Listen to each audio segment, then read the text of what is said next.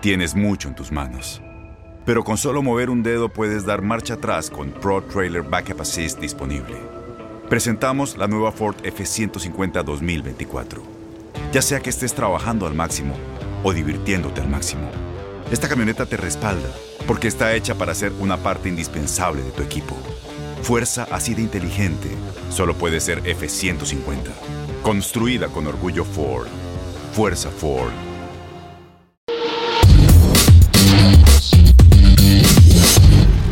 La pelota al que sabe, la pelota al que sabe, episodio ciento y tantos, acá andamos, al rato llega Aldo Farías, con Osvaldo Sánchez, una de las figuras de la semana, una de las figuras que paralizó al fútbol mexicano, estuvo en la investidura del Salón de la Fama y hoy es el invitado de la pelota al que sabe. Osvaldo, ¿cómo andas?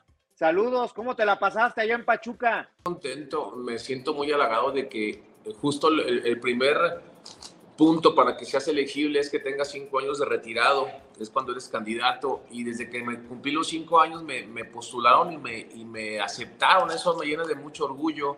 Creo que es una gran iniciativa de, del grupo Pachuca, tener un Salón de la Fama internacional. Y muchos dirán, ay, sí, pero siempre que Pachuca, esto es otro. Sí, pero fue, fue a quien se le ocurrió.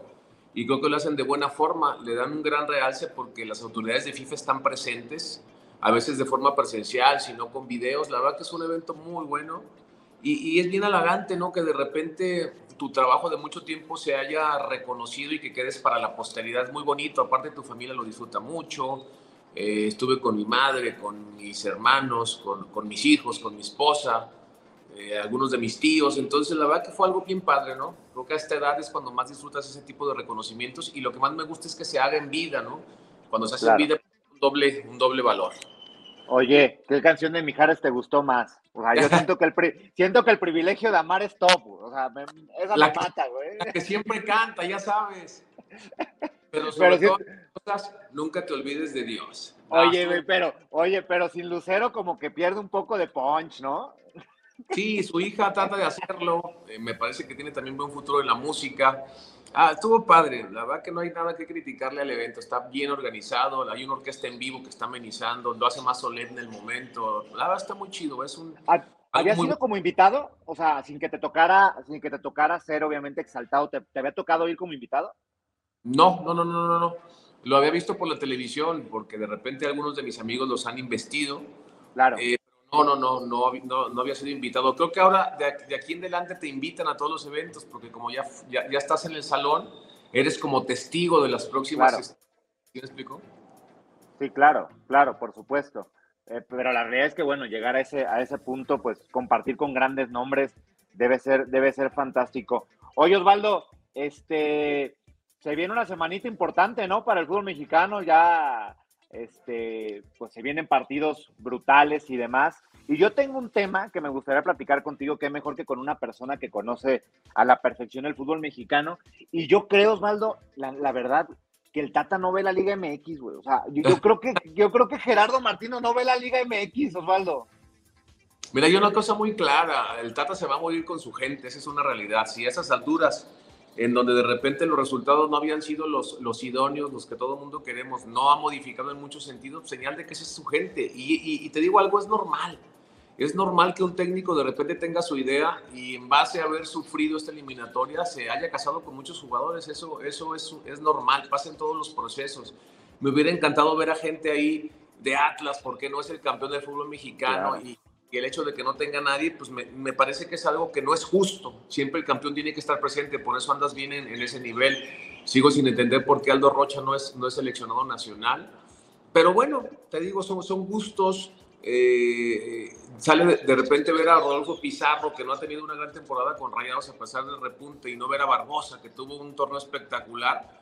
Entonces hay cosas que de repente no están tan claras, ¿no? Y de lo demás, pues Funes Mori, que sale de la lista porque pues, no ha dado el do de pecho, es una realidad. Ese goleador brutal, descomunal, que era en Rayados, el, el máximo goleador de la historia, con la selección no se ha visto bien. Me, me- me parece acertadísimo que ahora vaya de alguna forma, forma el Chaquito Jiménez, porque creo yo que es un chavo que tiene ímpetu, que tiene personalidad, que cuando entra en Cruz Azul, a pesar de no ser titular, te hace esa diferencia, tiene ese deseo, esa hambre. Entonces, es bien difícil darle gusto a la gente, pero creo que de alguna forma pues, está compensada la situación. Oye, Osvaldo, de las, de las eliminatorias que te tocaron a ti jugar eh, y enfrentar a Estados Unidos, lo saco a colación porque es el partido que se viene. Este, ¿Cuál fue lo más complicado? O sea, ¿qué, ¿qué, fue lo más difícil, lo más complicado que te tocó vivir a ti con, con eliminatoria mundialista? Este, porque te tocó incluso este, el, Estados Unidos, el 2-0 de Corea-Japón, estabas en, te tocó en la banca, ¿no? Yo en la banca en ese partido, ¿no? Dejo Pérez fue el titular. Mira, lo más complicado de enfrentar a Estados Unidos, sin duda, es el entorno. El entorno, sobre todo cuando vas de, de visita. El hecho de que te lleven a, a Ohio, a, a, lugares en donde el agua te lleva a los tobillos, en donde hace menos 5 grados. Eso es, eso es lo complicado. Yo te digo algo, en mi eliminatoria, en los, en los tres procesos o casi cuatro procesos que estuve con la selección, este, nunca se nos complicó enfrentar a Estados Unidos en casa. Entonces, no. yo, yo por eso estoy muy tranquilo en ese sentido. Estados Unidos hace la diferencia cuando es una cancha neutral, cuando es una cancha local. Pero cuando va de visita, en el Azteca realmente muy pocas veces han podido conseguir resultados importantes. Creo que en su historia solamente un triunfo 1 a 0 en un partido, pero amistoso. ¿no? Entonces, la verdad que yo estoy muy confiado con esta semanita tan crucial de la selección, con esta triple fecha FIFA de este octagonal, y las cosas se van a aclarar.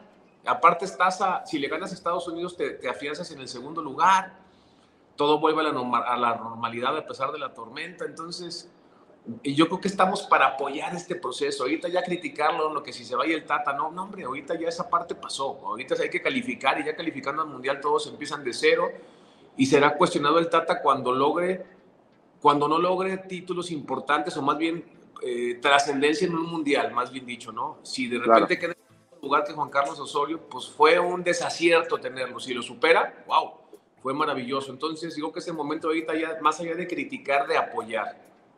A ti te toca el cambio de, de Bora a la Puente, ¿no, Osvaldo? ¿Sí te toca esa situación? Me toca, con Bora Milutinovich y después me tocó Manuel Lapuente, después de Manuel Lapuente, a ver, ayúdame, ¿quién más vino? Porque tuve muchísimos técnicos. No, de La Puente viene Mesa, ¿no? Después de la Copa el 2000 viene Mesa. Después poquitos Mesa llega Ben Goran Eriksson, después viene Javier Aguirre, ¿no? No, no sé, La Volpe, no sé, sí, sí, sí, todos. Pero yo saqué a colación lo de, lo de Bora, lo de Bora Osvaldo, porque ya tenían el boleto al Mundial. O sea, y, y por ejemplo, Ahora, platicando un poco con, con Gibran, que está súper cerca, lo conoces muy bien a Gibran, que está cerca de la selección. Por ahí dice, por ahí, Gibran sabe que el partido contra Estados Unidos es crucial. Yo no tengo duda que va a calificar México a la Copa del Mundo. O sea, que el tema de Bora, porque con el boleto lo cambiaron. O sea, con el boleto lo cambiaron y te tocó a ti vivir esa situación. ¿Qué tan complicado puede ser ese tema? No, yo creo que eran otros tiempos, otros tiempos en donde tal vez los procesos no se, no se respetaban del todo yo no veo peligro en la era Tata Martino. O sea, si de repente, después de perder esa eh, eh, de contra, contra, Estados Unidos y contra Canadá, continuó, este proceso se tiene que aguantar. No, no es el momento para, para sacarlo de la selección. Yo te digo algo, a mí Tata me parece un tipo muy trabajador, me parece un tipo muy sensato en muchos aspectos. De repente, bueno, en la lista va a haber dimes y diretes, pero entiendo que los entrenadores son así, se van a morir con la de él, con la de ellos, perdón pero es un, es un tipo de perfil bajo y trabajador. O sea, y cuando trabajas tarde que temprano las cosas van a, salir de buena forma. Yo no veo locuras en lo táctico. Tal vez lo único que le pudiera decir, porque no soy quien para criticarlo, o que le pudiera cuestionar es que de repente pueda jugar con dos nueves nominales. Yo sé que en el mundo ya pocos equipos lo hacen, pero el futbolista mexicano sí está acostumbrado de repente a jugar con dos nueves. Porque hay momentos de apremio en un partido en donde en donde vas perdiendo por un gol y tienes que meter toda la carne al asador y a veces la carne al asador no llega por los costados, ¿no? Con ese 1, 4, 3 que tiene tan marcado. Llega pues en donde está el gol, en, el centro del área. Te doy un ejemplo muy claro. El Atlas campeón actual de nuestro fútbol se defiende bastante bien, guardando proporción, pero tiene un killer, tiene un matón que sabes que cuando por el área algo va a pasar. Entonces, para y con dos nueves, ¿no, Osvaldo? Con dos nueves, con Julián y con Furch, prácticamente es una dupla, ¿no? Como lo un poco más, pero, pero con la idea de estar siempre acompañando por, por, por, su misma personalidad y por sus condiciones. Entonces, eso es lo que de repente se necesita y te explico el por qué. Porque sobre todo cuando vas de visita a enfrentar a, ahora que viene Honduras después de Estados Unidos, Honduras se va a jugar la vida, va a buscar de alguna forma atacar y de repente si, te encuentra un gol se va a echar para atrás porque siempre tienen ese respeto hacia México. Y cuando se echan para atrás, ¿cómo les entras? Siempre va a ser más, más fácil destruir que construir. Les puedes entrar con un pelotazo largo, por eso te hablo a veces de dos nueves. No creo que de repente eh, tenemos que abrirnos en ese sentido para poder diseñar un, modelo de partido conforme se vaya dando el mismo juego. Oye, Osvaldo, ¿quién es el mejor portero de México? ¿Quién mejor que tú para que nos lo diga? Porque el mejor portero de México, ¿quién es el mejor portero de México? De la Liga Mexicana se llama Camilo Vargas. Para la selección mexicana. Para la selección mexicana. Ah, te fuiste así, de entre buena onda. Y a ver, es que te digo, yo te digo algo, yo sabes qué, sabes yo qué siento, que históricamente, por ejemplo, ahora el tema de Acevedo y de Malagón también lo voy a meter, como que nos da miedo quizá, no sé, no estoy hablando de ti, pero en el medio de, no sé si reconocer, por ejemplo, que Acevedo hoy en día es el mejor portero de México. O sea, no, no, no sé si es el mejor portero de México, pero está en selección mexicana. Pero nos cuesta trabajo quizá dejarnos ir en el tema de, darle la confianza a un chavo en la portería. Sí. O sea, o sea, sí me doy a entender, llamarlo y ponerlo, que ahorita quizá hay algunos mejores, pero ¿por qué no confiar en un chavo? Yo creo hoy en día que Acevedo no le piden nada a los que están. Por ejemplo, para mí Ochoa no es el mejor portero de México, no es el mejor portero para jugar en la selección mexicana. Sí. Mira, te, soy muy claro, yo conozco muy bien a Acevedo y tiene un gran nivel, aunque ese torneo le costó, le costó agarrar su ritmo. Me parece que Santos no, no, no, no, no carburaba y, sin duda Acevedo tendría que estar en la selección, pero no lo veo todavía en un lugar estelar para ser titular, o sea, con calma y no sé. Claro, claro. Los titulares de la selección mexicana son Memo Ochoa o Alfredo Talavera. Ah, de ahí, de ahí partimos. Y a, a, mí en lo personal me gusta más Talavera en este momento porque que ha sido más constante en su torneo, tiene un año con más constancia, ¿no? Todos sabemos que el preferido del Tata es Memo, porque cuando juega en selección normalmente hace cosas interesantes, pero tiene rato Memo que, que él mismo no se ha regalado una gran actuación como para callar esas críticas que hay a su alrededor. Le han hecho muchos goles en su equipo, en selección, no ha sido tan determinante en momentos en donde digas, oye, atajadón de Memo como hace mucho tiempo, ¿no? Pero sí tiene mucha experiencia. Entonces, sin duda, yo me llevaría a Acevedo a este combo, sí. No, tal vez quitaría a, Jonathan, y lo digo con todo respeto, bien, porque es el cuarto portero en este momento, ¿no? Entonces, pues mejor déjate a tres de experiencia que están muy claros, ¿no? Memo, Talavera o Talavera, Memo, Cota. Eso no hay discusión. Pero en el cuarto lugar, pues sí, llévate mejor a Carlos Acevedo, que es el más adelantado de toda esta nueva generación. ¿Por qué? Para que él vaya sintiendo selección nacional, para que se vaya fogueando, para que le vayan haciendo ese gustito de siempre estar y no, y no salir de las convocatorias. Entonces, me parece que de repente en otros procesos siempre había gente de mucha experiencia y me remonto a, donde me tocó ser titular indiscutible. A ver, Osvaldo Sánchez, eh, Jesús Corona y, y Moy Muñoz, o de repente entró eh, Guillermo Ochoa, que tenía 20, 21 años, perfecto, pero de tercer portero lo fuiste llevando de a poco, de a poco hasta que le llegó su momento. Entonces, yo creo que con Acevedo eso era lo que se tendría, es lo que se tiene que hacer. Pero ya pero ya está Farías, ¿eh? Ya llegó Farías, ¿eh? Aldito, te, estaba esperando, hermano, pero no te preocupes, aquí estamos tranquilos. Sé que estás trabajando, están desquitando el sueldo todos los días. Estamos en el tema de los porteros, debatiendo en el, tema de Acevedo, diciendo el, ejemplo era que por qué no, que estaba con la condición de poder ser titular de la selección. Yo les digo que no, con calma, sí está para estar en el combo de selección, pero todavía no está preparado para ser el titular indiscutible de la selección en un mundial. Eso lo sabe la gente de la portería, lo sabe Carlos Acevedo y lo sabemos todos, ¿no? Pero sí tiene que ir de a poquito sintiendo esa, esa sensación de, selección nacional. Eh, sin duda será el número uno para el siguiente proceso mundialista, pese a quien le pese. Que por el nivel que tiene, sí pudiera competir ahí de a poco para estar en selección nacional. Y, reitero, ¿no? El Tata Martino tiene muy claro quién es su favorito, Memo Ochoa, pero sí creo que en este momento Memo Ochoa no es el que mejor anda en la portería de México, eso me queda claro. Para mí, el, momento de Talavera es mejor al de Memo. Y mira que no tengo nada en contra de Memo, quiero dejarlo muy claro, ¿eh? Hubo ahí de repente dime si diretes, que si yo dije, que si te dije, no, no, no, no, a ver. Eh, eh, simplemente trato de ser analista y me pongo en una forma muy, muy coherente para poder dar mi comentario. Si de repente veo a Talavera jugando ahora en la Conca Champions, siendo factor fundamental para que su equipo gane y de repente cada fin de semana realiza tres o cuatro trajadas, pues me, me da pensar en que Talavera está ávido y necesitado de jugar un mundial, porque ya fue al mundial, pero no ha sido titular y tiene 39 años. Entonces, te aseguro, porque conozco a Talavera, que peleará lo que resta de aquel mundial para poder cumplir su sueño de ser mundialista. Ya hablaba de los, de los porteros, Osvaldo, de, de hoy el tema de la portería de la selección mexicana. Y antes de que llegaras, le preguntaba a Osvaldo, estuvo presente en el Salón de la Fama, del protocolo, de la incomodidad de saludar a la gente. Buenas tardes, ¿cómo estás? Qué gusto verte. ¿Te gusta a ti esos eventos? Eh, a veces sí, a veces no. Mira, yo supongo que cuando, cuando existe semejante gala, pues, para rendirle homenaje, en este caso que te tocó Osvaldo y con tantas caras tan importantes del fútbol, pues se vuelve, se vuelve diferente, ¿no? Toma algo bastante especial. Yo vi algunas de las imágenes que estaban ahí y creo que te tocó una muy buena generación, Osvaldo. No sé si piensas lo mismo. Sí, claro.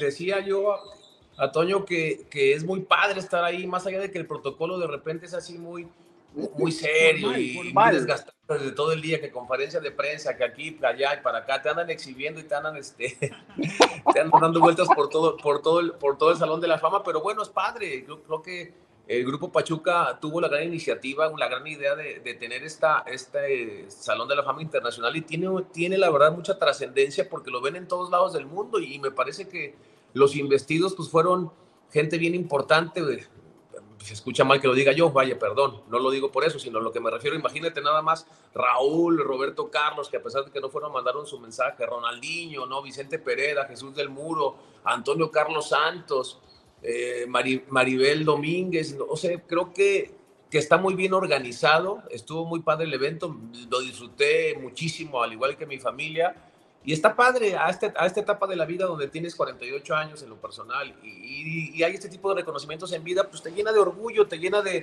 satisfacción porque tus hijos, tu gente puede vivir un espectáculo padrísimo aun cuando ya te retiraste hace algunos años. Totalmente, totalmente me, quedaré con esa. ¿Crees, crees que es, eh, vamos, crees que es más difícil trascender en la posición de guardameta? Ah, buena pregunta a otras a lo mejor más ofensivas o cómo ves eso? Híjole, creo que es una buena pregunta. Yo creo que es más fácil que te hagas famoso siendo portero.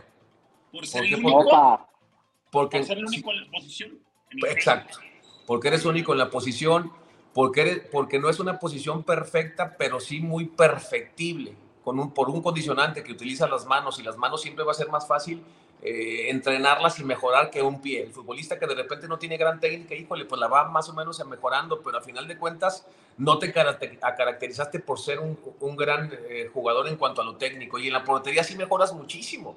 Por eso creo que los porteros tienen tanta trascendencia, porque pueden mejorar mucho. Tú, tú fíjate en el nivel, por ejemplo, de cualquier portero cuando inició y cuando llega a los 32, 33 años, dices, ah, cabrón, ¿qué pasó? Pues es todo ese cúmulo de trabajo, de años, en donde vas aprendiendo cómo achicar. Como Bernal, Osvaldo, como Sergio Bernal, ¿no? Que la, al principio era, era súper inseguro. Podemos decir que rozaba en lo, no sé si lo malo, pero digamos que no era no, pues ya lo, ya lo dijiste, cabrón, aguántala.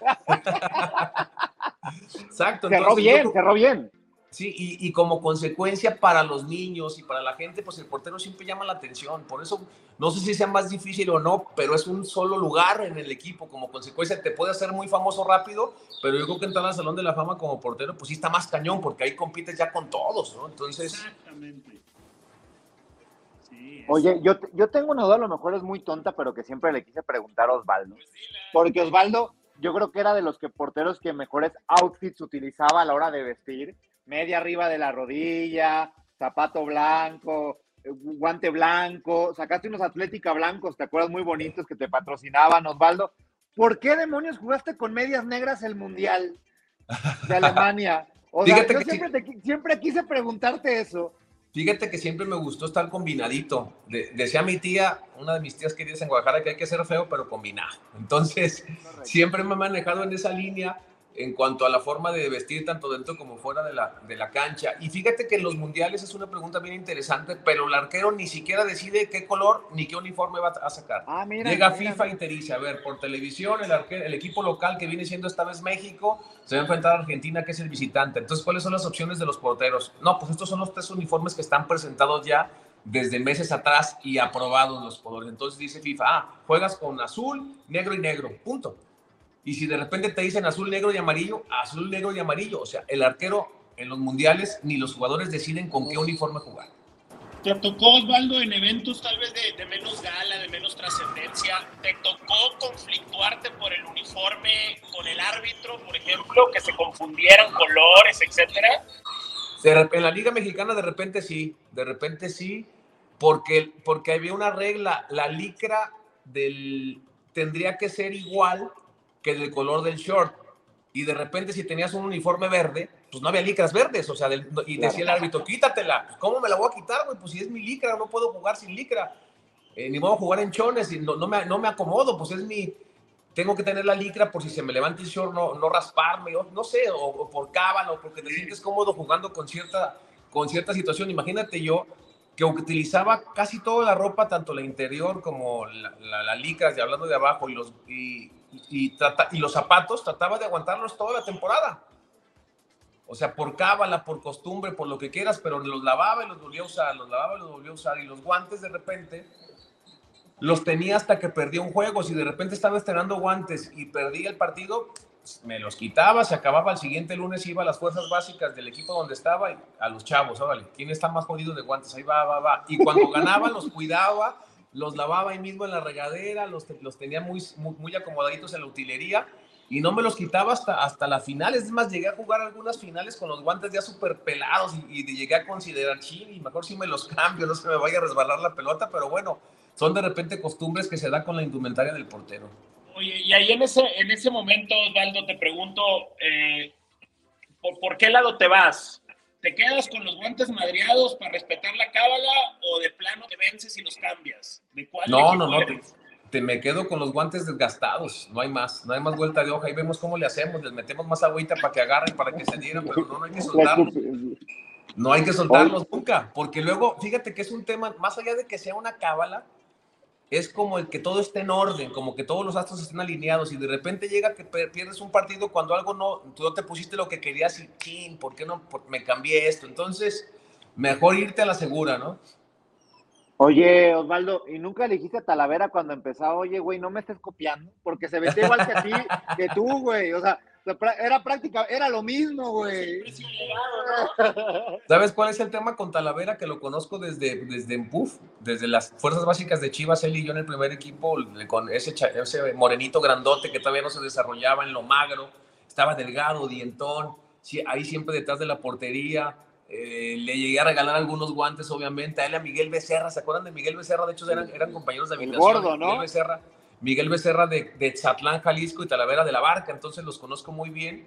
Y, este, y fíjate que eh, pinche Tala se parece más a mí que ni mi propio hermano, solamente tengo un hermano varón y, se parece más a mí que ni mi hermano. Entonces, la verdad que lo quiero mucho, es un portero que, que tiene condiciones sobrenaturales en la portería. Tú lo ves, está súper magro, aparte se cuida mucho, no toma alcohol, eh, no, no, come gluten. Es un güey que se ve súper fuerte, obsérvalo, eh, eh, le gusta mucho su profesión, es un tipo muy sano y, tiene condiciones espectaculares. ¿no? De repente le faltaba al inicio de su carrera controlar las emociones. Recuerdo bien un clásico donde ataja un penalti, ¿te acuerdas?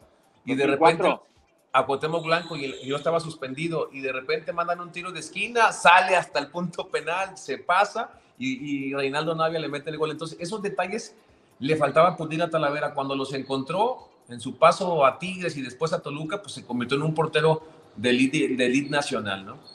¿Y te acuerdas que cuando te vas, el que se queda con la portería es Michel en Chivas? Exacto, por eso te digo que de repente le costaba afianzarse en esa situación y Michel le ganó la partida en Chivas, Talavera tuvo que irse, no recuerdo si en esa ocasión se fue a Tigres, como te dije, y de, Tigres después cayó en, Toluca, donde fue la, la, de la confirmación de, un portero espectacular que fue varias veces campeón con el equipo rojo.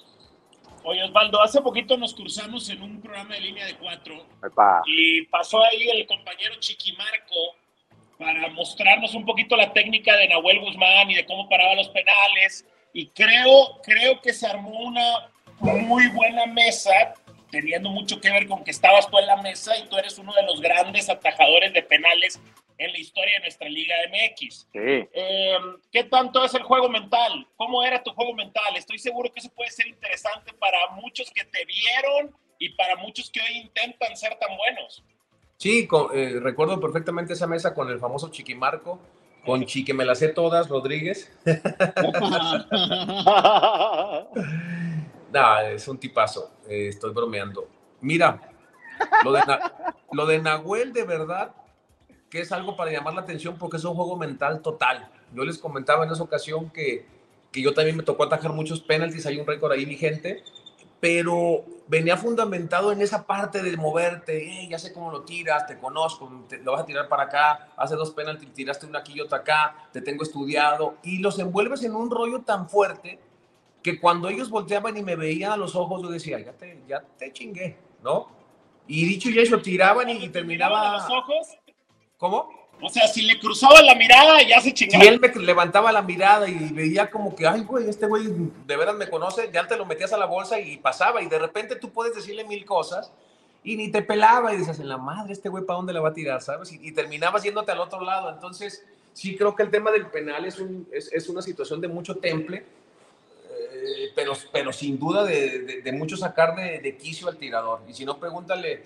Eh, al arquero este argentino se me fue el nombre. Dibu Martínez, el Dibu ah, Martínez. Dibu Martínez está convertido en un monstruo tanto en su equipo como en la selección y todo gritando, rompiendo las pelotas, como dicen los argentinos, y, termina atajando muchos penaltis, ¿no? Oye, Osvaldo, quizás es complicado que, que, puedas, no sé, jugaste tantos partidos, tantos torneos y demás, recordar una actuación, la actuación que dijiste, güey, esta es mi, la, la, que más me acuerdo, me mamé, atajé todo lo que podía, eh, ¿Hay alguna que digas o algunas que quedan enmarcadas en tu carrera, Osvaldo? Sí, híjole, fueron muchas. Imagínate, en 21 años de carrera en primera división, más cuatro años en fuerzas básicas. Y luego en Chivas te llegaban un bueno, mamá. En Chivas me llegaban por todos lados, acuérdate. De repente, campeonato sub-20, olimpiadas, puta, eliminatorias. Mira, yo creo que me quedo con la, mi participación en el, la Copa Confederaciones del 2005. ¿Por qué te lo digo? La porque de Grecia, los la tres... tajada de Grecia. Te sí, la, tajada de, la, tajada no, de, la tajada de Grecia fue, yo creo que la mejor de mi carrera por cómo se dio la circunstancia Locura. y por el escenario. Por el escenario. Era una Copa Confederaciones donde estabas jugando contra el campeón de Europa en su momento, ¿no? Correcto. Y jugamos contra Brasil, y jugamos contra Japón, jugamos contra Alemania, contra Argentina. Y el hecho de que me hayan nombrado el mejor portero de ese torneo, pues sin duda fue mi mejor logro en lo, en lo, en lo personal como portero internacional, ¿no? Porque le gané la, esa partida a Dida, a, a Bondancieri, a, a, Oliver Kahn, me explico, a gente que, que, que, era, pues que había sido hasta campeona del mundo, ¿no? Entonces eso fue muy padre porque me dieron ese reconocimiento y sin duda ese momento 2005 tal vez en cuanto a selección nacional fue el mejor y de ahí surgieron algunas opciones para poder ir a Europa que a final de cuentas yo no las tomé porque pues, la neta no me convenía en lo económico pero se dio la posibilidad de que pude ser el primer portero mexicano en jugar a Europa. De hecho, hay una anécdota importante. Cuando en esa Copa Confederaciones, los, buscadores del Bolton de Inglaterra fueron a verme a mí, justo en ese partido contra Grecia. Y yo recuerdo que les dije, hey, contrátenme ahora porque acabando el partido voy a ser el MVP del partido y me van a ver en la pantalla ahí del estadio y voy a costar más caro. Y se, se botaban de la risa, te lo juro, ¿eh? Entonces, este, así pasó, después de ese juego fui el MVP, los volví a ver, estaban fascinados y fue cuando dijeron, oye, también nos gustó Borghetti, el goleador. Órale. Y este, terminan llevando a Borghetti y yo ya no seguí en, esa, en ese rollo pues, por temas económicos, porque a mí la verdad me ofrecían la mitad de lo que yo ganaba acá en México. Entonces dije, está bien que me guste el fútbol, que me guste el, fútbol, el estar en Europa, pero no soy güey, tengo que mantener a mis hijos y creo que no me arrepentí porque ahora teniendo, teniendo a tres en la, en la universidad y una a punto de entrar, pues se necesita billete para, para estarlos, para estarlos arropando, ¿no? Totalmente. Yo creo que más allá de que se hubiera concretado no esa salida a Europa, en ese momento sí estabas a nivel de los mejores del mundo, ¿no, Osvaldo? Sí. O sea, supongo que tú como protagonista sí te sentías ahí, ¿no? Fíjate que sí competía, Aldo. La verdad sí me sentía que competía. Y sabes qué? Que, se, que también tenía el, el, sentimiento de que me respetaban, que me conocían, los arqueros a los que nos enfrentábamos, ¿no? Siempre iban y me saludaban. Entonces, sí fue una, fue, fue una época muy padre, pero te digo, llega, llega la madurez. Yo tenía 30, 31, 32 años y, y ahí fue cuando de alguna forma mi carrera se fue más a, más a las alturas. Alguna vez creo que fui catalogado por FIFA como el noveno portero del mundo, ¿no? Cosa que era muy padre para, para, para un latino, ¿no? Obviamente es que Campos sí. alguna vez fue el 2, creo, ¿no? Entonces, digo, tampoco se, se, le compite a Campos en ese sentido, pero, pero pues sí estuve en la, en, en la escena internacional importante de la portería. Algunas veces me nombraron mejor, mejor portero de América, eso también fue algo muy padre. Es más, dos veces tengo dos premios como mejor portero de América. Entonces, pues, fue algo muy padre, ¿no? Esa época de Libertadores y todo ese rol. Y digo, a veces no me gusta andar hablando tanto de esta situación, pero bueno, pues a veces se vale echarse uno. Pues mira, al, al, menos en los últimos treinta y tantos años que me ha tocado ver a México, la, la, portería creo que siempre ha estado defendida por grandotes de la posición. Sí, no, no, cuando era una, una locura. Y, oye, hubo, hubo interés del Santos de Brasil, ¿no? ¿Te acuerdas que hubo una, se decía, ¿no? ¿Sí existió eso o no, Osvaldo? Sí, también existió algo del Santos de Brasil. Gorondona tenía mucha relación con la gente del Santos de Brasil, el hijo de, del, del, Julio. del presidente de la AFA y de la Conmebol. Entonces se dio un acercamiento también ahí, se dio un acercamiento cuando Rodillo precisamente sale a, al Real Madrid. Entonces estaban buscando un portero en teoría que los fuera a apoyar y me tocaron la puerta, pero pasó lo mismo. Me ofrecían la mitad de lo que yo ganaba y te voy a decir quién se fue. El colombiano de Once Caldas, Juan Carlos Henao. Henao. Henao. Que, que, cabe resaltar, se vestía terrible a la hora de jugar el fútbol. para ti, pero a mí me Osvaldo, pues muchas gracias por estar en esta edición de La Pelota que sabe. Esperemos que la próxima sea presencial y con unas heladas en la mesa. Oigan, pero, pero ya, ya sabes que el que es guapo de noche es guapo de día, papá. Tenemos que meterle porque el que no le pega, pues no rinde. Hay que tener tiempo para todo. Pues acá te vamos a ver, Osvaldo. Vienen varios partidos y demás y acabas de andar, así que no la vamos a perdonar. Enhorabuena, por acá nos vemos. Gracias, muchachos. Un abrazo, gusto saludarlos. Fue la pelota el que sabe, episodio no sé cuál, pero seguro estoy que se divirtieron. Adiós.